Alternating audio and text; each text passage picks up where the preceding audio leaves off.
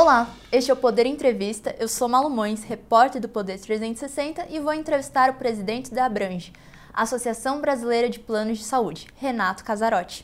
Casarotti tem 43 anos, é formado em Direito pela USP e preside a Abrange desde abril de 2021.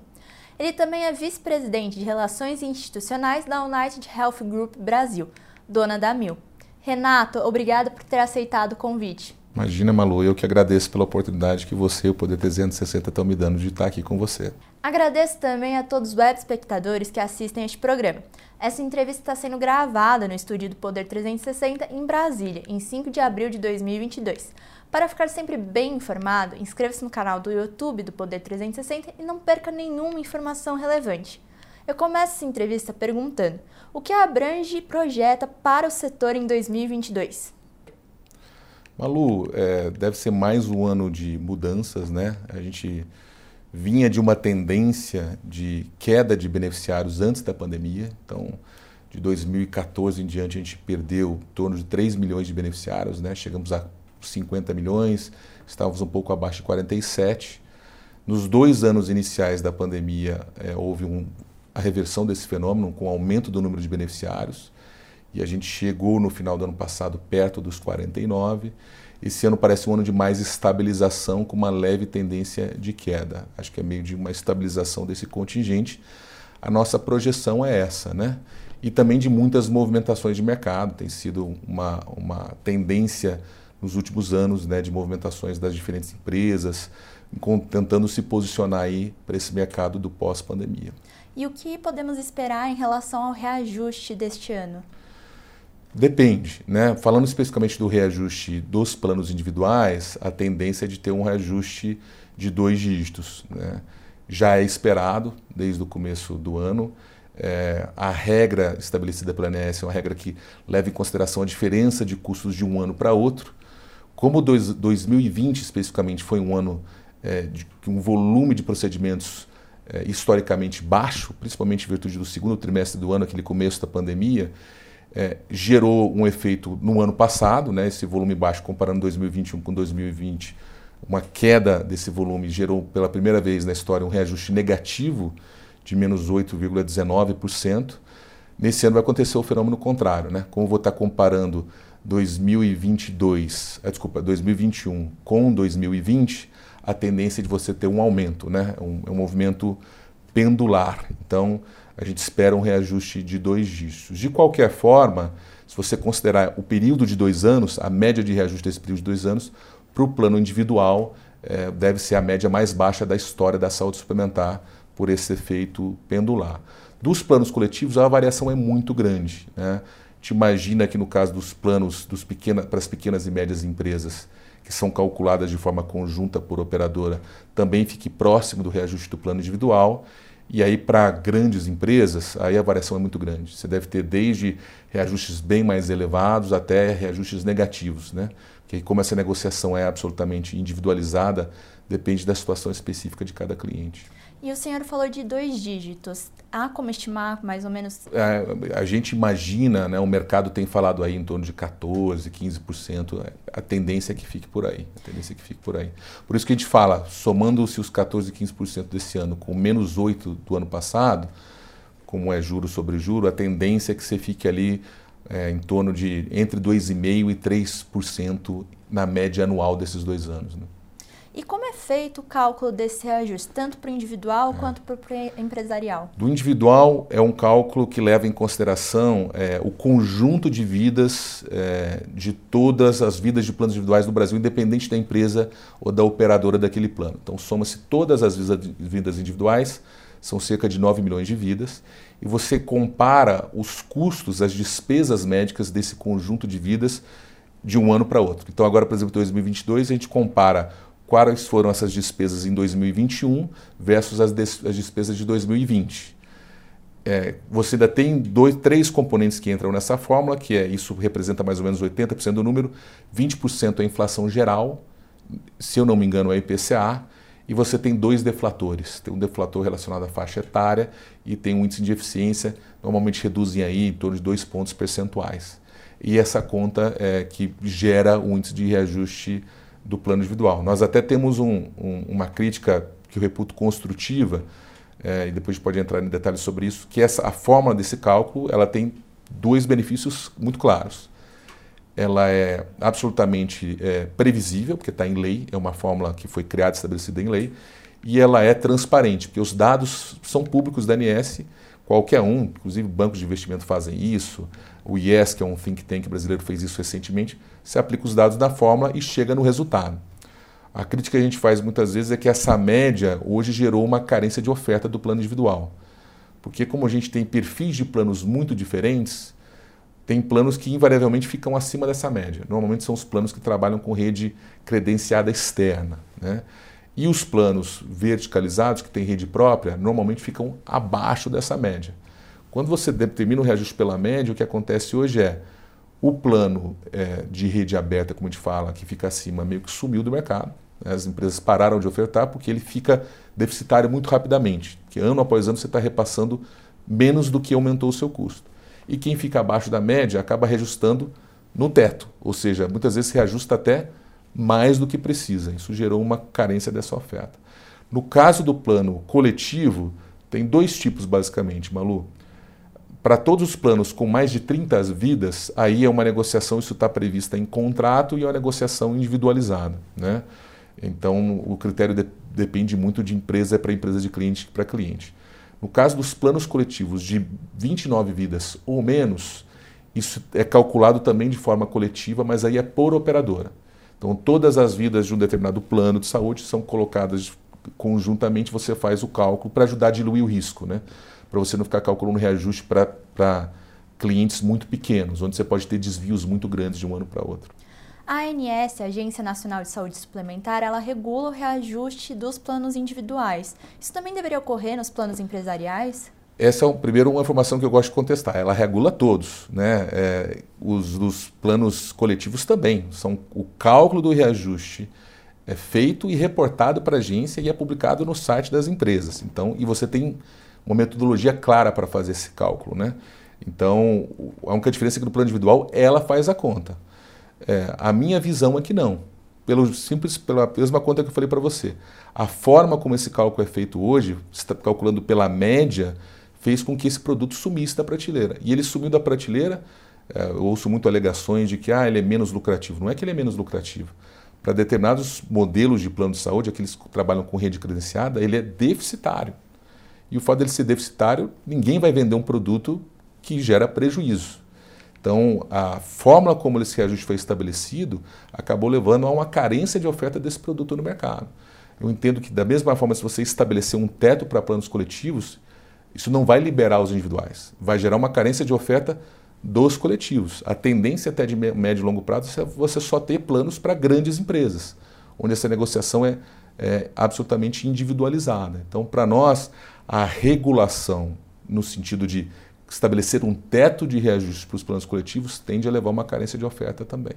E há projetos no Congresso que avaliam justamente a obrigatoriedade de haver a venda obrigatória desses planos individuais. Sim. Como a Abrange vê isso? De forma muito negativa, né? Porque, de novo, resolver dessa forma impositiva na caneta, você vai levar, você vai meio que levando um limite, né? Você estabelece o teto de reajuste para se oferecer aquele produto. Aí você fala assim, não, eu quero que você venda um produto deficitário que vai acontecer com as empresas? Fala assim, então, então vou parar de vender. Se você vai me obrigar a prestar um serviço que ele é deficitário, eu vou sair do mercado. Né? Ninguém é, é masoquista nesse sentido corporativo. Né? Então, para mim, às vezes me parece um pouco uma ingenuidade entender que, por lei, estabelecendo o critério obrigando alguém a operar um produto, um serviço que é claramente deficitário, você vai destravar o mercado. É uma solução simplista e de vida muito, muito curta. Né? Ao tomar esse tipo de medida, a tendência no curto prazo, e mais ainda no médio prazo, é você gerar desvios enormes nesse mercado e, no final das contas, acabar com ele. Por isso, a nossa perspectiva é de que elas não devem prosperar. A gente deveria fazer o contrário, entender o seguinte: ao invés de querer é, obrigar alguém a vender um produto deficitário, é como é que eu gero os estímulos necessários para que esse produto seja ofertado. É o que a gente chama de regulação é, ou legislação indutora. Né? Ao invés de um caráter meramente punitivo, é como é que eu crio as condições para que os agentes do mercado queiram operar nesse mercado, queiram fazer essa oferta. E há formas para isso. a revisão da metodologia de reajuste pode ser uma delas, pode ajudar a destravar a oferta desse produto. E voltando um pouco para a questão do reajuste positivo em 2022, Sim. O que isso pode fazer com que haja uma busca por planos de saúde mais baratos? É uma tendência natural de mercado, pode acontecer, Malu. E eu acho até que é, é, essa lógica é bem-vinda, né? É da lógica da concorrência. Se a partir do momento que o produto ou serviço que é oferecido não atende às necessidades ou às possibilidades de um consumidor, que ele possa é, buscar uma alternativa. E nesse ponto, cabe até enaltecer o modelo da regulação atual que criou uma lógica de portabilidade é, muito efetiva. No ano passado foi, se eu não me engano, agora não me lembro o dado concreto, mas o maior número de pedidos de portabilidade e portabilidade realizada né, é, do setor. Isso é ótimo, isso é concorrência. É, Para qualquer setor vale. Se eu tenho um concorrente que oferece um serviço de igual qualidade ou qualidade similar por um, por um preço mais baixo, ambos no mercado regulado e bem fiscalizado, essa portabilidade tem que acontecer, ela é bem-vinda, né? ela gera essa dinâmica de mercado que para nós é bastante positiva. E falando sobre questão de concorrência, o ministro da Saúde, Marcelo Queiroga, ele defende o Open Health, que é um projeto inspirado no Open Bank Sim. do Banco Central, para que os clientes, para que os beneficiários dos bancos, dos planos de saúde possam compartilhar seus dados e tentar um plano mais barato, Sim. tentar um, uma, um cenário mais positivo. Como a Abrange avalia esse, esse projeto? Malu, é, primeiro, acho que é fundamental deixar claro, nós concordamos com a ideia de buscar alternativas para aumentar a competitividade e a concorrência nesse mercado. Toda medida que tenha esse propósito será muito bem-vinda. E eu também, nós também concordamos com a ideia, que até é um dos princípios da, da Lei Geral de Proteção de Dados, é como é que eu faço esse novo subsídio que existe é, na economia moderna, na sociedade moderna, que são os dados, é, servir a, a, finalidade de ajudar o seu titular, né?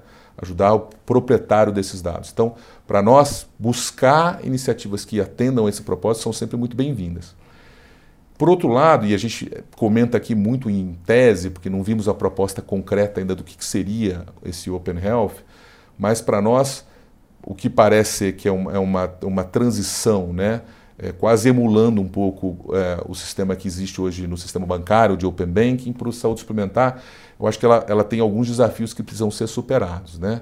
O primeiro ponto é, ela tem uma natureza muito clara de utilização para pessoa física, até porque o dado é dado pessoal, que faz, tem, faz sentido no sistema bancário, onde um percentual grande da população tem conta corrente própria né, na pessoa física.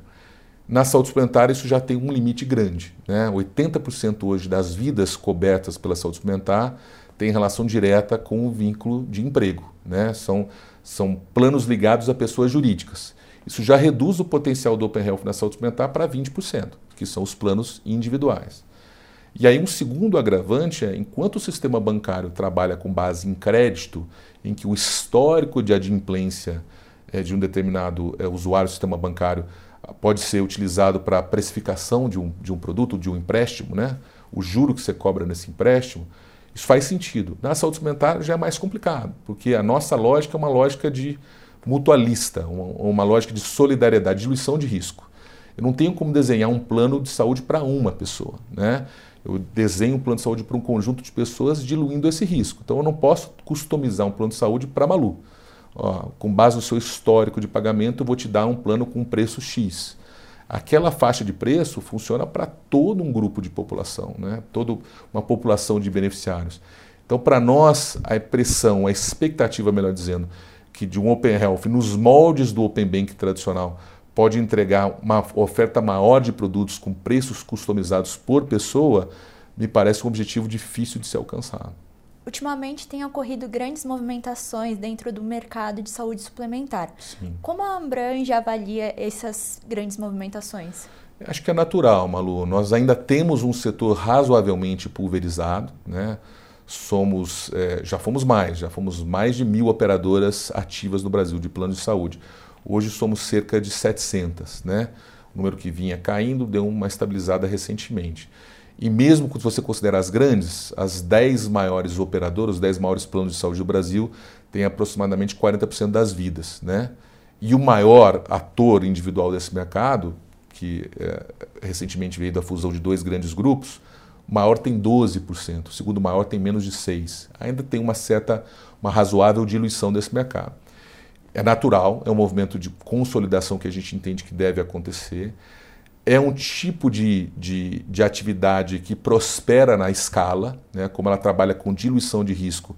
Quanto maior a carteira coberta, melhor essa diluição acontece e, e mais eficiente se torna o plano de saúde. Existe um, uma diluição dos, riscos, dos custos administrativos, melhor dizendo, com as mesmas estruturas você consegue atender mais gente. Então, essa, esse ganho de escala faz sentido e o movimento de mercado tem a ver com isso. As empresas tentem, procuram ficar maiores para se tornar mais eficientes. Eu acho que o papel aqui importante dos órgãos de regulação, seja da Agência Nacional de Saúde Suplementar, seja do Conselho Administrativo de, de, de, de Defesa Econômica, né, o CAD, melhor dizendo, agora nem sei se eu acertei a definição da sigla, mas todos nós conhecemos o CAD, né? É, é, encontrem esse equilíbrio, né? Para preservar a concorrência. Nós ainda acreditamos que vai ser difícil que esses movimentos gerem falta de concorrência, porque eles têm acontecido muito nas principais praças, nos principais mercados brasileiros e que essa concorrência ainda é muito forte, ainda existe espaço para isso. Mas é importante encontrar esse equilíbrio enquanto política pública, né? Eu preciso de um lado preservar a concorrência entre esses atores para garantir um preço acessível e de outro permitir que esses atores ganhem a escala necessária para que se sejam cada vez mais eficientes e sendo cada vez mais eficientes possam oferecer um produto cada vez mais acessível para a população. É, o importante nisso, Malu, e aí é um papel fundamental dos órgãos de regulação, né, seja a Agência Nacional de Saúde Suplementar, ANS, ou o CAD, né, o Conselho Administrativo de Defesa Econômica, é encontrar esse equilíbrio fazendo a avaliação dessas operações, e todas elas passam pelo crivo desses dois órgãos, ou é, pelo menos de um deles, né, é, encontrar esse equilíbrio entre permitir que essas empresas, esses grupos, continuem ganhando escala e se tornando mais eficientes, é um objetivo, é, inclusive, desejável, né? porque sendo mais eficientes, diluindo riscos administrativos, custos administrativos, melhor dizendo, elas vão acabar conseguindo oferecer um produto mais acessível para a população e, de outro lado, preservando a concorrência. Né? É normal, acho que acredito que isso deve acontecer, porque a maior parte das operações acontecem em geografias que são naturalmente bem concorridas, né? São Paulo, Rio, sul do país, mas a atuação desses dois órgãos vai ser fundamental para encontrar esse equilíbrio. É, é, um, é um pêndulo que tem que ser equilibrado. Se eu pesar muito a mão e não permitir essas operações, a tendência é que as empresas fiquem menos eficientes, é, isso não é desejável, e se eu deixar que esse movimento avance demais, pode ter prejuízo para a concorrência. Encontrar esse equilíbrio acho que é o desafio, mas acho que estamos bem é, aparelhados nos dois órgãos para conseguir cumprir esse papel de forma, é, é, de forma eficaz. E essa tendência de concentração do mercado deve ser vista também nos próximos anos? Eu acredito que sim, Malu. Conforme eu comentei contigo, ainda somos 700 operadoras, né? É, só na Brange nós temos quase 150 associadas. Então aqui a gente percebe que existe sim espaço para uma consolidação maior e eu acredito que outras operações devam acontecer nos próximos anos. Normalmente Qualquer setor assim, no nosso não é diferente. Né? Quando você tem uma grande movimentação de mercado, e algumas aconteceram recentemente, é natural que os concorrentes também se movimentem, né? buscando se posicionar, estar igualar um pouco essas condições para poder concorrer dentro desse mercado. Então eu esperaria novas movimentações acontecer nos próximos anos também. E o senhor assumiu a Abrange no momento do pico da pandemia aqui Sim. no Brasil. Qual foi o impacto da pandemia nos planos de saúde e o que a gente pode esperar para esse cenário pós-pandêmico? Tem excelentes pontos para trazer, Malu. Foi meio que um aprendizado. Acho que para todos nós, né, gestores públicos, privados, para a sociedade, aquele começo foi bastante confuso. Né? A gente ainda não tinha como estimar claramente o que aconteceria no curso da pandemia. Havia, houve uma primeira corrida aos hospitais. Será que vai haver insumo suficiente? Vai haver profissionais suficientes? Você tem muitos planos de saúde, é o caso da Brange, que são medicinas de grupo que têm rede própria, então expansão de leitos, contratação de mão de obra, é, ainda muita dúvida de como uh, tratar, de como é, tratar esses pacientes e, e, foi uma maluquice nesse sentido dos, dos fluxos, né? Então, no primeiro momento é, houve uma queda de procedimentos, depois uma retomada muito grande, a, a, a interação disso com a vacinação, né, que ajudava, é, de outra forma, a gente teve uma, duas, três ondas diferentes né, de, de Covid-19, depois carência de, de insumos técnicos, então foi difícil. Eu lembro só de insumos técnicos, de insumos medicamentosos, foram três movimentos de carência seguidos, né? Não sei se vocês vão recordar, o primeiro ainda foi lá no começo do ano passado, já 2021, faltava os neurobloqueadores sedativos lá do kit intubação. Absolutamente desesperador para quem operava nessa, nesse mercado, né? Com hospitais que tinham estoques de 7, 8 dias e sem perspectiva de fornecimento. A indústria nacional não tinha como fornecer para nós. A Anvisa agiu muito rápido, liberando a importação, e fomos nós, os hospitais, operadoras que têm hospitais, tentar importar esse insumo direto, coisa que a gente nunca tinha feito. Né? Então tivemos que fazer pela primeira vez. Aí passa isso. Depois houve uma falta de, de um antibiótico que é usado em UTI, a polemixina é, porque a UTI com índice de ocupação altíssimo, né, o consumo desse insumo disparou e, de novo, os fabricantes não conseguem entregar. Vamos lá, gente, de novo, correr atrás de Índia, Europa, buscando polemixina. E mais recentemente agora, carência de imunoglobulina, que é por uma série de tratamentos e depende de doação de sangue, que despencou, já não era das mais elevadas, despencou na pandemia. Então, é, se eu posso usar duas expressões para definir a nossa atuação na pandemia, foi uma necessidade de inovação constante, de adequação permanente a essas mudanças constantes e uma dificuldade muito grande de fazer planejamento ao longo prazo. O que houve de inovação que eu acho que veio para ficar, e posso dividir com você, está até, espero que seja votada hoje, agora falou 5 de abril, que é, seria a regulamentação definitiva disso, é a telemedicina. Essa acho que é o, dos legados do enfrentamento da pandemia, esse talvez seja um dos principais. Né? É, era uma atividade muito limitada, muito restrita antes da pandemia e hoje ela é utilizada em larga escala. Só entre as associadas da Abrange, nesse período, nós já fizemos mais de 8 milhões de teleconsultas. Né? Então, esse é um legado que, na nossa opinião, veio para ficar e, tal, e temos a expectativa que ela ajude bastante a melhorar o acesso e a gestão dos beneficiários. Então, abrange projeto que, mesmo com o relaxamento da pandemia, o teleatendimento deve continuar em alta? Imagino que sim, Malu. É, a gente, curioso, né? no começo, quando ela foi introduzida, tinha uma preocupação muito grande, porque, da nossa avaliação, tinha uma parte da população que abraçaria muito rapidamente, que é uma faixa etária que já está muito digitalizada, muito, muito familiarizada com esse ambiente. Para ela é muito natural usar a telemedicina, porque ela, cá entre nós, usa tudo no smartphone. Mas a gente imaginava, por exemplo, que a adoção pela população de uma faixa etária mais elevada seria mais difícil, uma transição complicada. Eu não tenho nenhum dado concreto para dividir com você, a gente está até fazendo uma pesquisa sobre isso, mas o curioso é que acho que a necessidade de manter o contato com a família acabou nos ajudando nisso também. Porque muitas pessoas que nunca tinham usado aplicativo para nada, né, começaram a usar os aplicativos aí de videochamada, de videoconferência para falar com os familiares. Vou lembrar que os idosos estavam isolados em casa.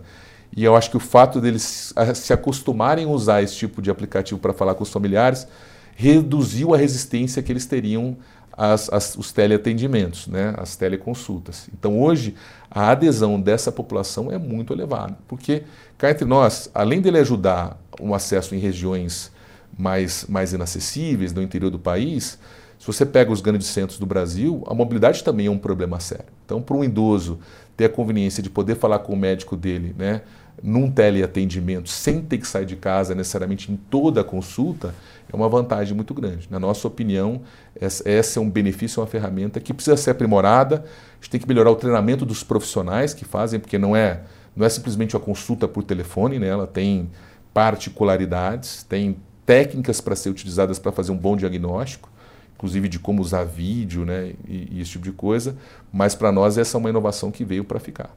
E o senhor comentou da questão do interior, da importância que foi o teleatendimento. O que mais os planos de saúde podem fazer para conseguir fornecer os seus serviços no interior do Brasil? É um, é um desafio, Malu. Ele é um desafio grande. É, é, por duas, por uma razão, na minha opinião. Primeiro, muitas vezes no interior você já não tem disponíveis todas as tecnologias que têm que ser cobertas, né?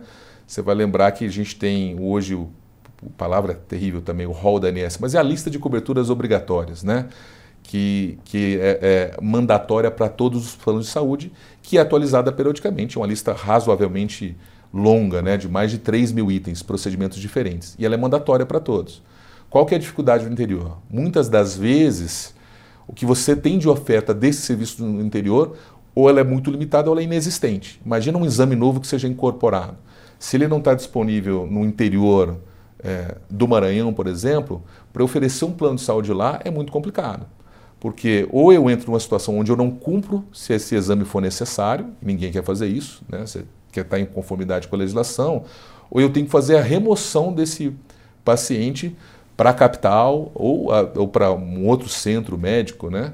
para poder fazer esse exame. E aí isso tende, naturalmente, aumenta a despesa projetada para aquela população, o que aumenta o preço do plano de saúde, justamente no lugar onde as pessoas têm um poder aquisitivo mais baixo. Então isso leva a uma carência de oferta. Uma das coisas que nós discutimos, e é uma, é é uma discussão difícil, complexa, eu deveria pensar em listas alternativas para esses lugares de acesso mais remoto, porque fica meio que um tudo ou nada. Né? Ou eu ofereço tudo nesses lugares, ou se eu não posso oferecer tudo, eu acabo não oferecendo nada. Faz sentido ter alguma coisa intermediária que possa ser oferecida para essa população? Não faz. É um debate válido, mas para mim hoje essa é a principal limitação, né? que não é o caso em grandes centros, porque normalmente essas tecnologias, quando são incorporadas, elas já estão disponíveis aqui em Brasília, em São Paulo, no Rio, mas para o interior é uma dificuldade a mais que a gente tem que encarar. E o senhor também comentou da questão do hall de procedimentos. É, antes o, a avaliação era feita a cada dois anos para que novos procedimentos fossem adicionados. Agora o governo sancionou uma nova lei que estabelece no máximo nove meses. Isso. E como a Abrange vê esse projeto? É, para nós faz todo sentido.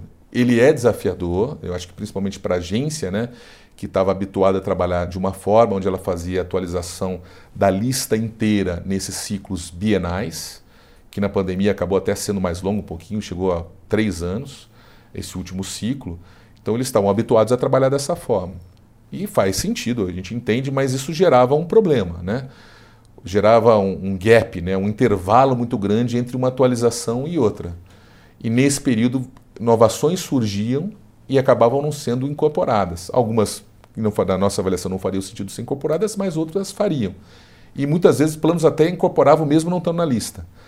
É, mas isso aumenta a tensão entre os beneficiários e os planos, aumenta a judicialização, tinha uma série de efeitos colaterais negativos. O processo de atualização contínuo, como é hoje, né, porque são duas coisas. Primeiro é reduzir o prazo, é verdade, e hoje já não é um ciclo total, não atualizo a lista inteira. Né? A qualquer momento pode ser pedido a atualização de um procedimento, um, de um medicamento, e o prazo começa da apresentação daquele pedido.